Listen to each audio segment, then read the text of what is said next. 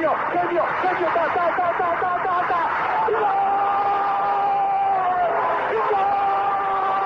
Dennis Bergkamp, Dennis Bergkamp, Dennis Bergkamp neemt de bal aan. Dennis Bergkamp, Dennis Bergkamp, Dennis Bergkamp, Dennis Bergkamp, Dennis Bergkamp. Posse de bola para Portugal, vai Éder, vai Éder, vai Éder, vai Éder, chuta, chuta, chuta! Gol! Gol!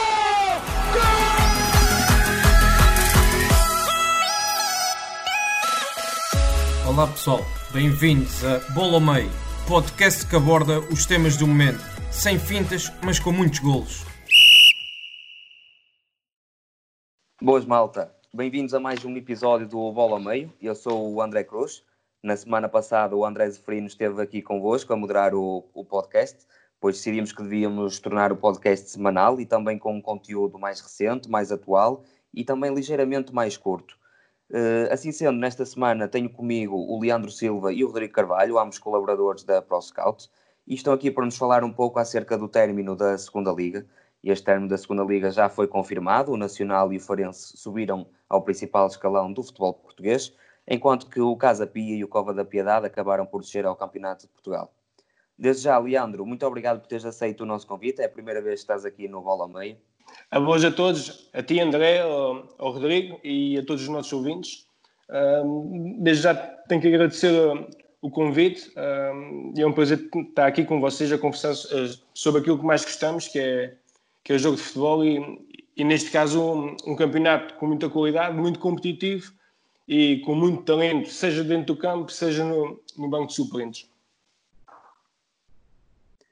Rodrigo, tu já começas a ser um habitué aqui do, do Bola ao Meio, já não é a primeira vez que cá estás.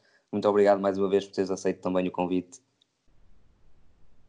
É sempre um prazer e, e vamos falar de, de, de, um, de, mais um campeonato português que, que, tem muita qualidade, como o Leandro disse, e que, e que merece ser discutido, porque acho que, acho que este ano então foi, foi, uma, foi uma excelente edição da segunda liga e que vai ser muito, muito interessante discutir aqui convosco.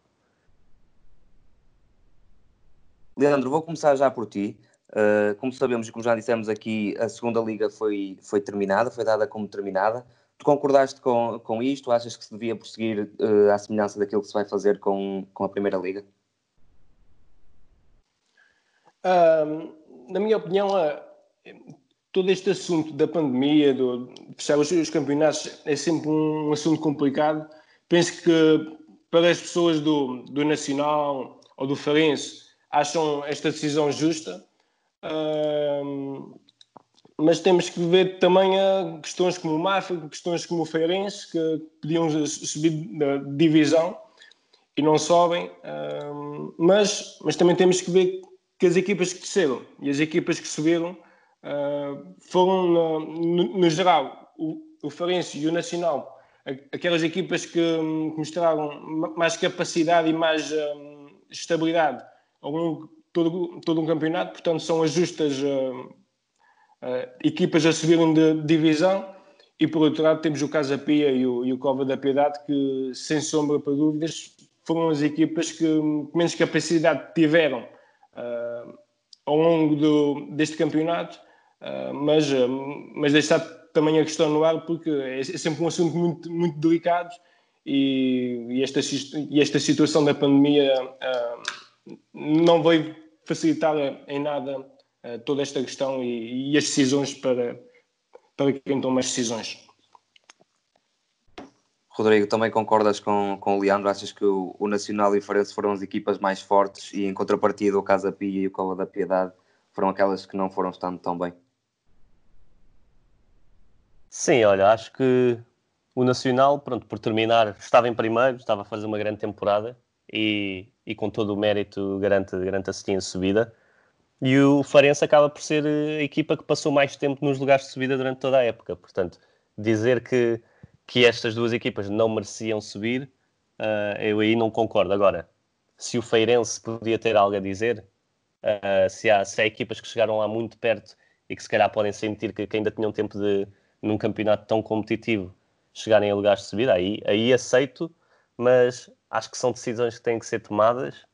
E, e claro que se estas duas equipas estavam nos primeiros lugares, quer dizer que, que, fizeram mais pontos do que todas as outras até agora. E acho que nessa lógica simples de de ter que decidir, teriam que ser estas. Uh, e acho que não há nada a fazer agora.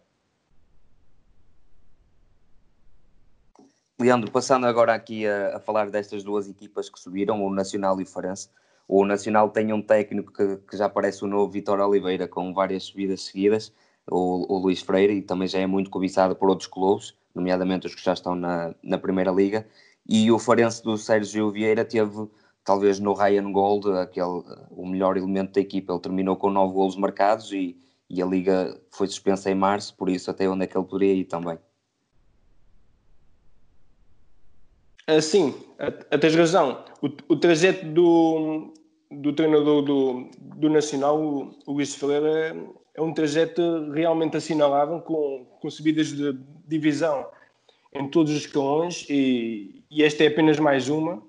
Uh, o dizer do, do Nacional e, e do Farense, uh, de uma forma geral, é que foram duas equipas uh, com um rendimento muito grande, ou seja, tinham uma ideia de jogo e um modelo bastante assente, mas eram duas equipas que não, não tinham problema algum em se mudar a estratégia do jogo e a estratégia do adversário para, para garantirem pontos e, e vitórias também.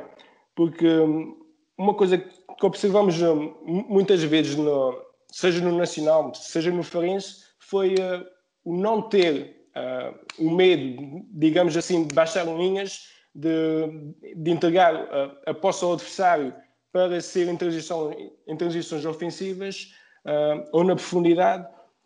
Ou seja, acho que essas duas equipas se, se, caracterizavam muito, não só por um modelo de jogo e uma ideia, e uma ideia muito, muito assente, mas também uh, uma, uma, adaptação estratégica a todos os jogos, e penso que foi uh, essa uma das grandes chaves do, destes dois treinadores, seja parte do, do Sérgio Vieira, que teve um passado na análise de jogo do, no Sporting Clube de Braga e, e no Sporting Clube de Portugal, que provavelmente lhe deu uh, essa abertura estratégica e essa inteligência estratégica que, que, o Farense, que o Farense possui. Rodrigo, qual é a tua opinião, a tua opinião sobre estas, estas equipas e e não sei se concordas também com aquilo que o Leandro disse, que, que adotaram, tinham o seu modelo, mas adotaram também por uma vertente estratégica muito forte.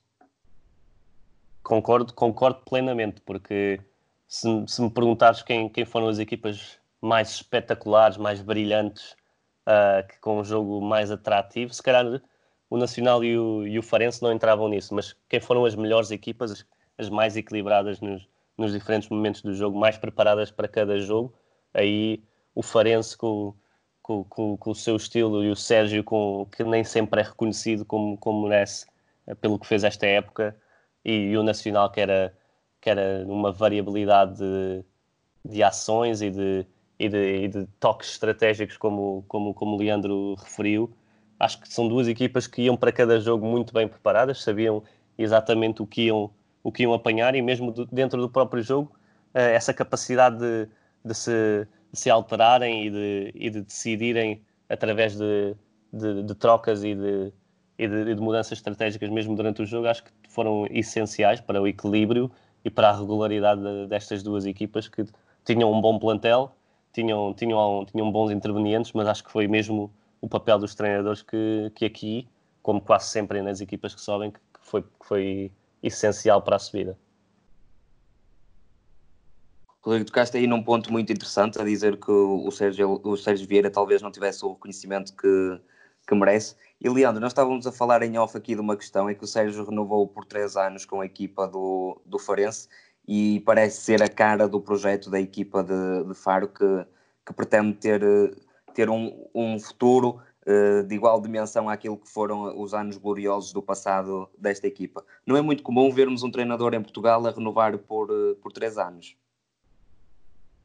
Uh, eu, eu acho que esta situação é, acima de tudo, uma lufada de, de ar fresco na, naquilo que podemos chamar de uma equipa com um projeto.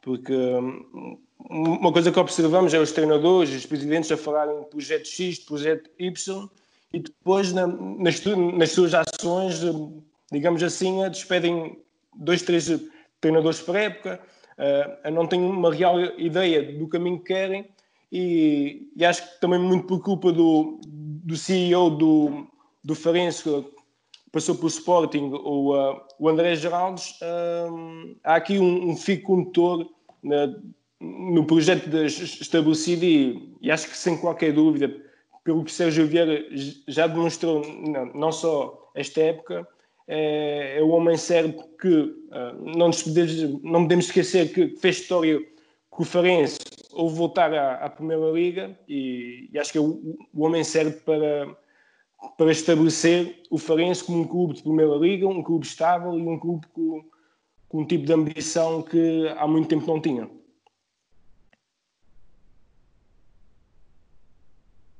Rodrigo, e, e, estávamos aqui a falar de, da estabilidade da Primeira Liga. Sentes que estas equipas podem ter também um, uma, uma razia no, nos plantéis ou, ou, os plantéis estão preparados para enfrentar o desafio? Vejo, vejo as duas equipas com, com vários jogadores capazes de, de se afirmar na, na, Primeira Liga e com o nível de Primeira Liga, as duas equipas, mais uma vez relacionando com, com os treinadores que têm no banco se, se, se confirmar que Luís Freire continua no Nacional, mas acho que no lado do, do Farense é, acho que tinha um plantel mais moldado para a segunda liga este ano e que, e que confirmou, confirmou aquilo que, aquilo que se esperava uh, com, com, com esse planeamento do plantel, que foi muito estratégico, como o Sérgio já referiu em algumas entrevistas. Uh, acho que pode haver mais mudanças aí, aí no Farense, uh, mas mesmo assim há, há talentos que, que se afirmaram este ano e que podem continuar na, na, Primeira Liga, que têm, que têm um passado interessante e que podem chegar à Primeira Liga e, e vingar muito, mais uma vez, de, daquilo que é o coletivo e daquilo que é, que é o trabalho do, do, dos, dos treinadores. Leandro, temos falado muito aqui do, do que é o reconhecimento dos treinadores. O, o Felipe Rocha, treinador de Feirense, pegou na equipa já a meio da temporada e nos últimos seis jogos acabou por, por vencer uh, todos, todos os encontros, estavam até a seis pontos do, do Farense. Onde é que fica aqui o reconhecimento também a este trabalho?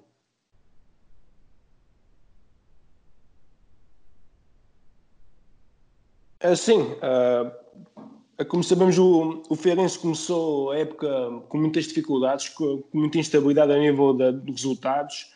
Uh, e o Filipe Rocha pegou na equipa e acho que, acho que foi mais uma, uma demonstração daquilo que um treinador pode fazer e, e, da qualidade que um uh, pode ter, porque, um, porque a evolução do Feirense após a chegada do, do, do Mr.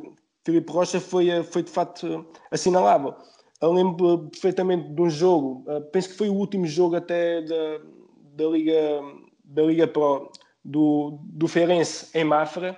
Uh, como sabemos, o Mafra com uma, com uma qualidade assinalável de jogo, em, em, que o Feirense foi a Mafra, venceu o, jogo com uma bola a zero e com uma qualidade, com uma, uma qualidade muito elevada, uh, sobretudo na sua organização defensiva, uh, com indicadores de pressão muito bem estabelecidos, ou, ou seja, incutindo uma dificuldade gigante à equipa do, do Vasco Seabra, Uh, e, e, acho que demonstra também a qualidade não só do, do coletivo do Feirense, mas também do, do treinador Filipe Rocha, que mesmo entrando a, a meio da época vai à casa de uma das melhores equipas da Liga Pro e, e vence o jogo com, com uma qualidade que foi, uh, que foi visível.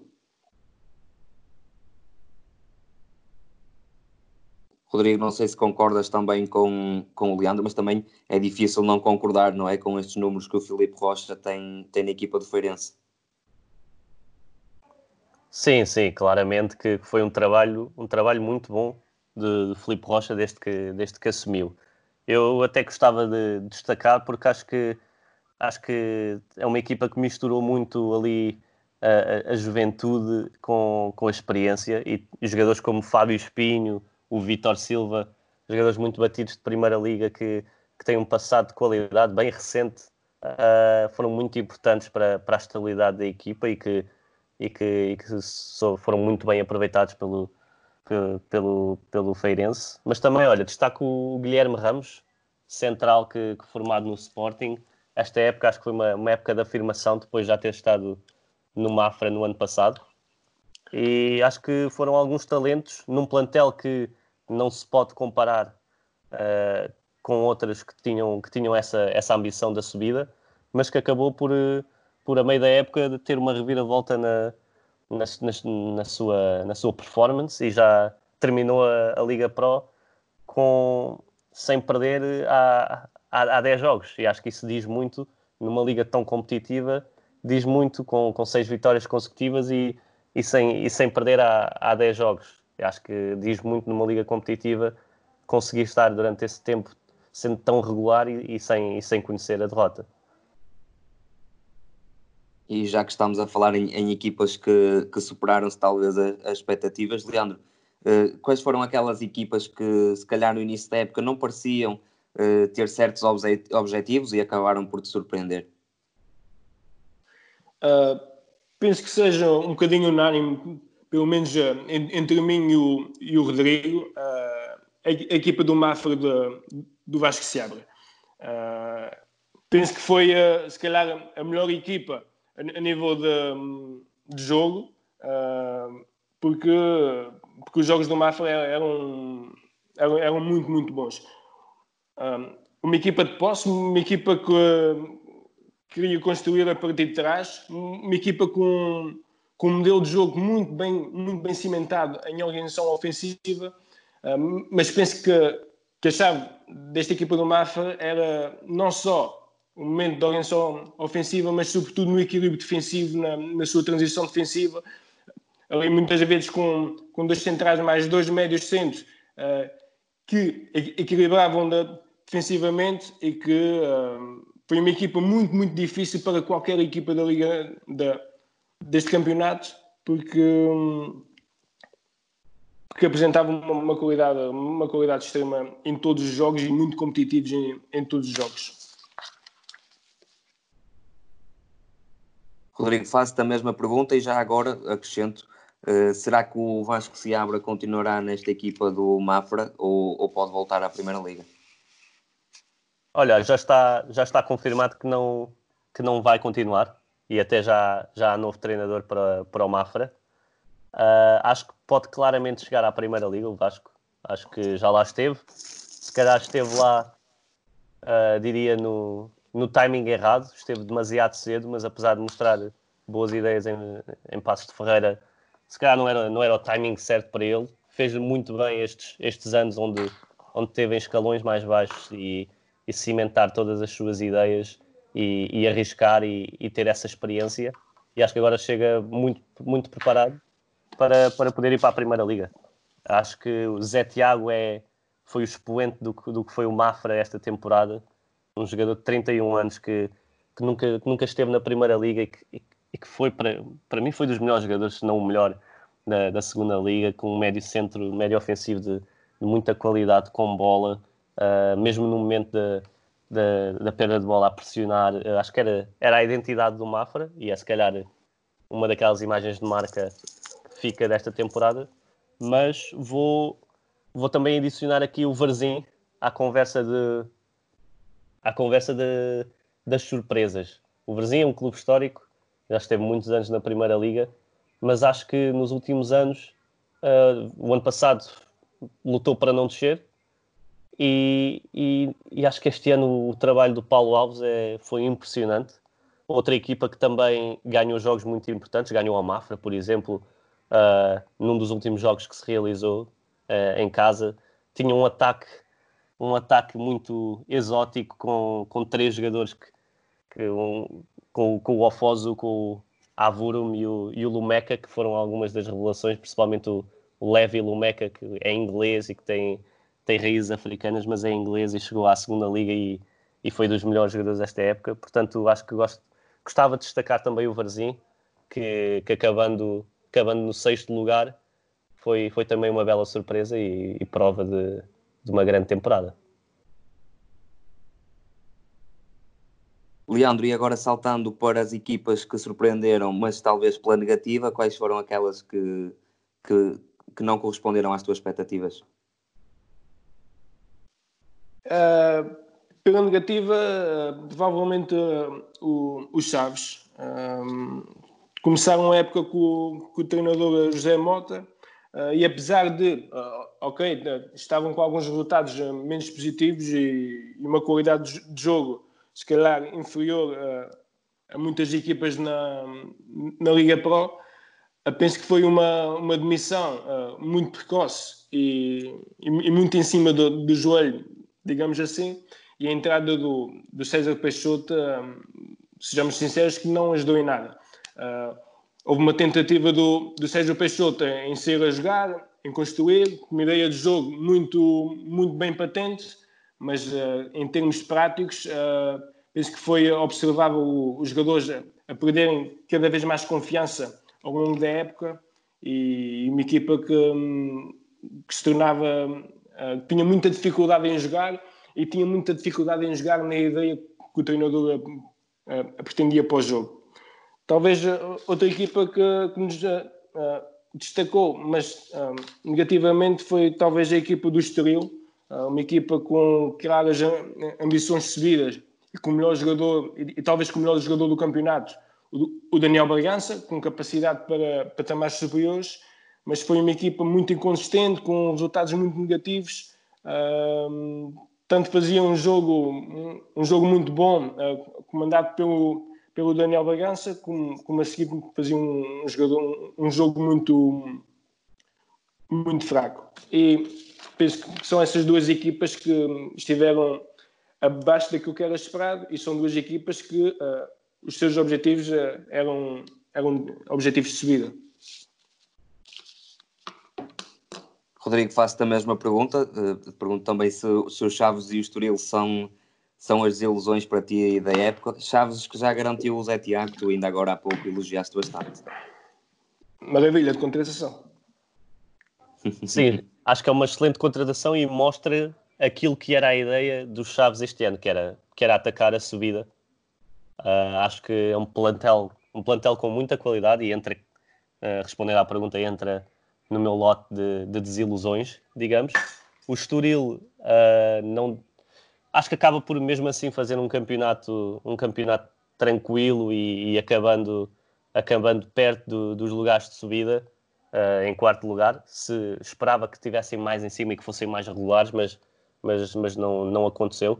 Eu incluía era o Cova da Piedade nesse, nesse lote, porque apesar de desde cedo ter sido arrumado, diria, para, para, para a descida de divisão, Uh, acho, acho que o plantel é, é demasiado é demasiado forte para, para ter sido tão, tão pobre esta época.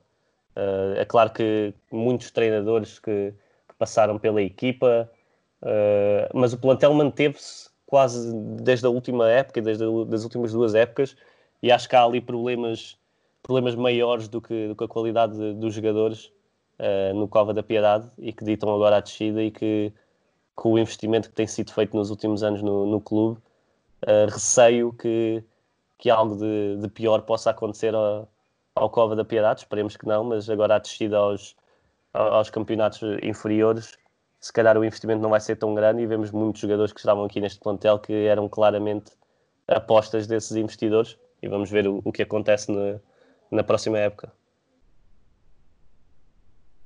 Vocês já falaram em alguns jogadores que para vocês foram dos melhores do campeonato, por exemplo, o Rodrigo com o Zé Tiago e o Leandro com o Daniel Bragança. Isso me permite, eu acrescento também o Ryan Gold a esta equação. Uh, que jogadores é que, é que Leandro achas que, que têm um lugar de caras na Primeira Liga na próxima época? Uh, penso que o, que o Rodrigo já falou de, de um jogador muito interessante do, do Feirense, o defesa central Guilherme Ramos tem 22 anos, de, com formação no Sporting. Penso que é um, um, um jogador com potencial tremendo e, e, sendo tão novo numa posição de, central, penso que hum, possa ser um jogador para outros patamares. Uh, além disso, tem, uh, tem também o Ryan Gold, que, tal como, tal como já falaste, uh, é um jogador. Um, um jogador muito forte e, e, em que, tecnicamente, em que, no que diz respeito à tomada de decisão, no que diz respeito à criatividade de jogo, penso que isso ele sempre teve. Porém, eh, esta época deu, deu um salto completamente qualitativo ao nível de, de conhecimento de jogo e posicionamento defensivo, uh, tal como, como, o Sérgio Vieira também já afirmou, uh, a nível físico uh, também teve um, um, aumento de qualidade de, tremendo. Portanto, uh, Ryan Gold penso que pode firmar-se completamente na, na Primeira Liga. Tem também o, o Guilherme Ramos com potencial tremendo para a Primeira Divisão e, obviamente, como já foi falado, o, Zé Tiago que uh, uh, surpreende, uh, aliás, a todos os jogos que eu via do Mafra, surpreendia-me o facto de eu nunca ter jogado na, na, primeira divisão, o que é um reflexo de a imensa qualidade que, o, que, a segunda liga tem e que jogadores que não são aproveitados no, no, em patamares superiores. Rodrigo, há algum jogador aqui desta segunda liga que tu penses que, que tinha lugar no, no principal escalão para o ano? Ah, que tenha lugar, isso há muitos. Uh, felizmente é uma liga com, com muita qualidade. Eu tenho alguns, tenho alguns destaques e eu acho que vou começar por uma, uma escolha que se calhar não é, não é a, mais, a mais popular, mas o Miguel Bandarra, do Farense, é um jogador, foi o melhor jogador, na minha opinião, ele veio do Casa Pia. Foi o melhor jogador veio do, do Casa Pia, exatamente. Foi o melhor jogador do Campeonato de Portugal no ano passado, na minha opinião.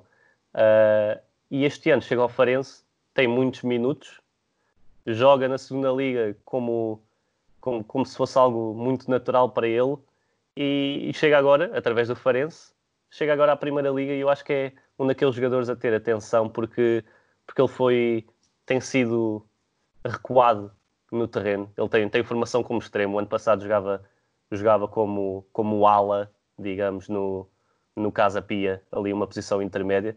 E agora como lateral, uh, acho que é um lateral que, que, tem qualidades ofensivas por causa do seu passado e formação no Sporting. Eu acho que é um, um jogador, um jogador a ter atenção uh, na Primeira Liga que pode, que pode surpreender, principalmente pela sua ascensão nestes últimos dois anos.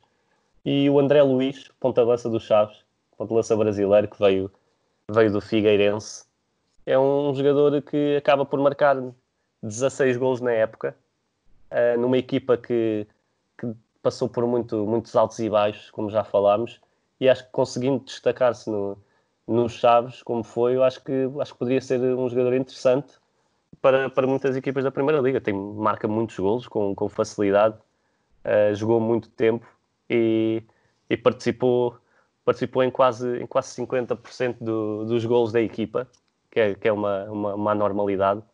E acho que, acho que é um jogador a, ter, a terem atenção, mas claro, no plantel do Nacional temos, temos vários, vários jogadores que quase de certeza que se vão, que se vão adaptar muito bem muito bem à Primeira Liga, mas estes, assim, vindo de clubes que, que, se calhar não tiveram tão em altas ou que se calhar não são escolhas óbvias, diria diria estes, estes jogadores, adicionando, claro, aos Guilherme Ramos, Daniel Bragança, uh, Ryan Gold e, e, claro, o Zé Tiago também.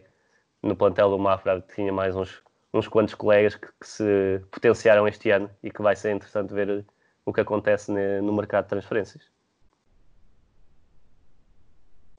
E já que estamos a falar em, em jogadores que provavelmente poderão ter lugar na, na Primeira Liga na próxima época, Podemos falar também das equipas B, que neste, neste caso o Porto B e o Benfica B que participaram nesta edição da, da segunda Liga. O Porto B ficou em 13 lugar e o Benfica B em 15 Não foram campeonatos muito vistosos e eu tinha aqui uma questão para vos colocar, que é até que ponto é que a criação do Sub-23 e a, aposta cada vez maior na formação nas equipas principais também não pode afetar uh, um, uma descida de qualidade vá, das equipas B? Uh, sim, penso que pode ser uma entrada àquilo que é, digamos que o rendimento de, das equipas B, mas, uh, mas penso que as equipas B são fundamentais para os clubes. Para aqueles jogadores que não estão no, incluídos no, no Sub-23 e para aqueles jogadores que são opção na equipa A, uh, não é nada fácil jogar na, na segunda divisão portuguesa. E, e acho que esta classificação reflete-se na, na, real competitividade e, e na real qualidade uh, das equipas e dos jogadores da, da Liga Pro, em que uh, os jogadores mais jovens da, das equipas B em todos os jogos têm dificuldade. E, eu penso que essa dificuldade, numa idade tão precoce, com 20 anos, com 21, com 18, com 19, uh, toda essa, essa dificuldade que são as equipas e os jogadores da Liga Pro vão dar uh, muito àquilo que é o futuro de, dos jogadores atuais uh, de ambas as equipas B.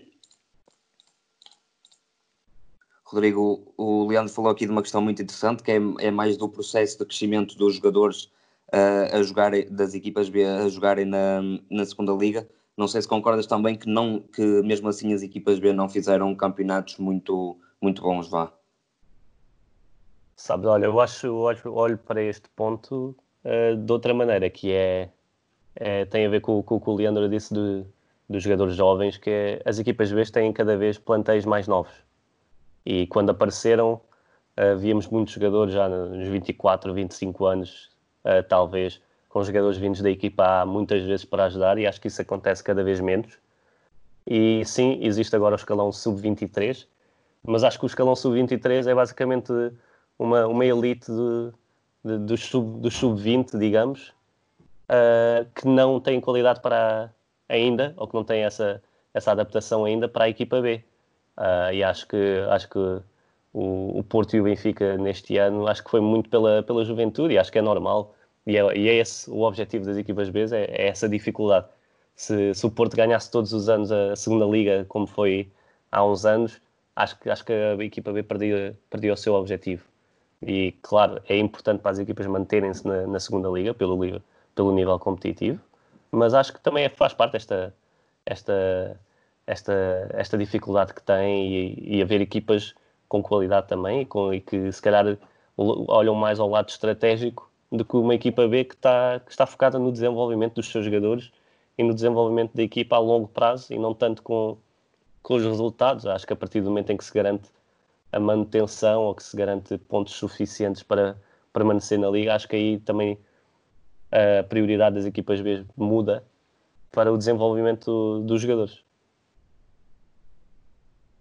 E já que estamos a comentar também as equipas B, o, o Sporting já foi confirmado que vai ter equipa B para o próximo ano e, e vão, e vão atuar também no, na segunda liga.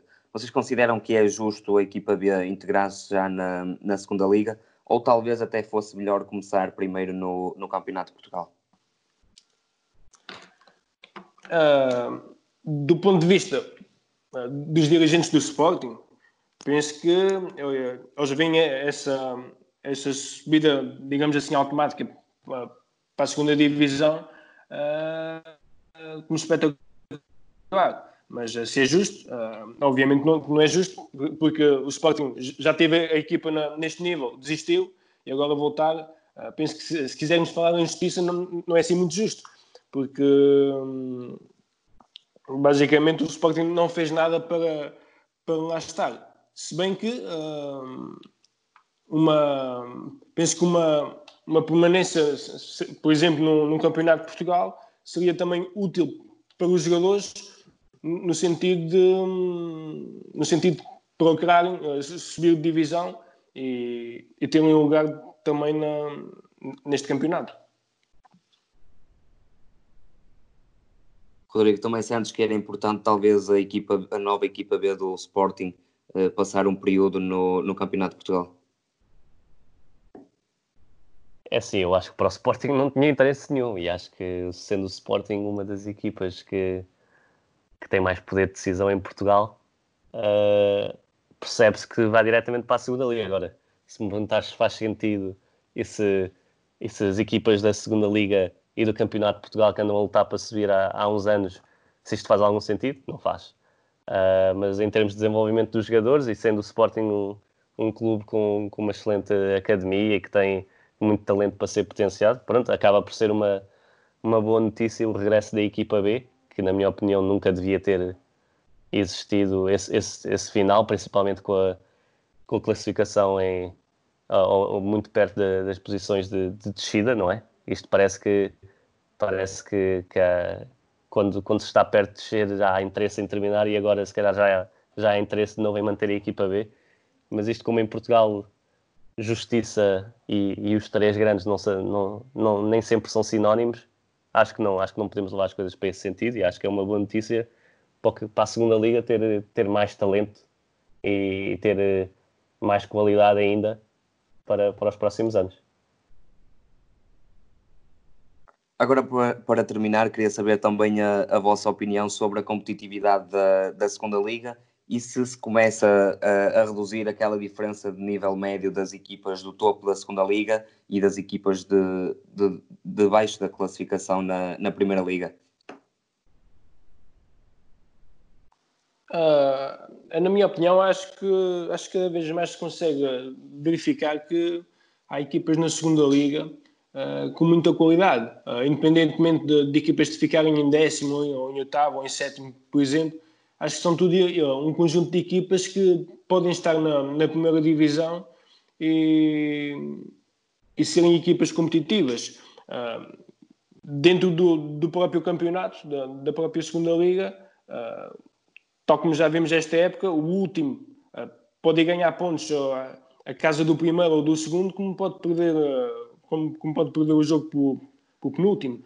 Uh, e esta competitividade que dá um, um brilho né, completamente diferente a, a, este campeonato, porque são jogos imprevisíveis, são jogos onde existem boas ideias de jogo, são jogos onde existem também gols e, e muito talento muito talento dentro do campo.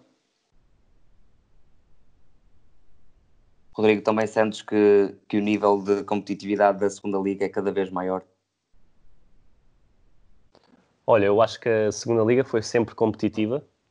O que eu acho é que agora começa a ser competitiva uh, por cima, ou seja, pela qualidade e pela, e por, pela criação de alguns, alguns projetos interessantes que, que podem ser vistos a, a médio e longo prazo. Acho que este ano, principalmente, foi, foi muito bom. Tivemos oito, nove equipas a lutar pela subida, uh, apesar de, de, termos terminado já com uma diferença considerável. Acho que oito, nove equipas durante toda a época a lutar pela subida é excelente. E, e depois as outras equipas era, era quase o oposto, era quase a lutar para, para se afastarem daquele lugar que ainda estava à solta para, para a descida de divisão. Uh, mas acho que acho que é, é uma, uma liga com qualidade. Há cada vez ideias e, e treinadores com, com, mais, com mais qualidade e que, e que há uma renovação clara que se pode ver. Uh, ainda temos muito, muitos treinadores experientes e que fazem, fazem falta a, esta liga, mas acho que a teoria do, do, do, jogo, do jogo longo e dos duelos físicos acho que está, está a mudar lentamente, faz parte de qualquer jogo e de qualquer liga mas acho que há uns anos a qualidade, a qualidade da segunda liga era claramente mais reduzida. Portanto, é, espero que seja para ficar. Acho que este, este ano foi, foi excelente e que, e que seja uma, um exemplo para, para o que os próximos anos nos podem dar na, na segunda liga. Rodrigo e Leandro, muito obrigado mais uma vez por terem estado aqui connosco. Acho que foi realmente uma discussão muito boa. Acho que foi muito interessante fazermos, é, é, passarmos em revista aquilo que, que aconteceu na, na segunda liga. É, muito obrigado e, uh, e, e, até à próxima. Sim, é sempre um prazer. Uh, obrigado pelo convite. Uh, conhecendo o Leandro e, e conhecendo o, o, quanto gostamos disto, acho que dava para, para uma, umas boas horas de conversa. mas acho que foi, foi um prazer e é uma liga que, que merece ser falada e, e que, temos, que temos que olhar também para as nossas divisões e, e dar-lhes todo o mérito quando, quando assim é necessário. Muito obrigado também aos nossos ouvintes por terem estado desse lado e já sabem, o Bola ao Meio volta para a semana com o André Zeferino.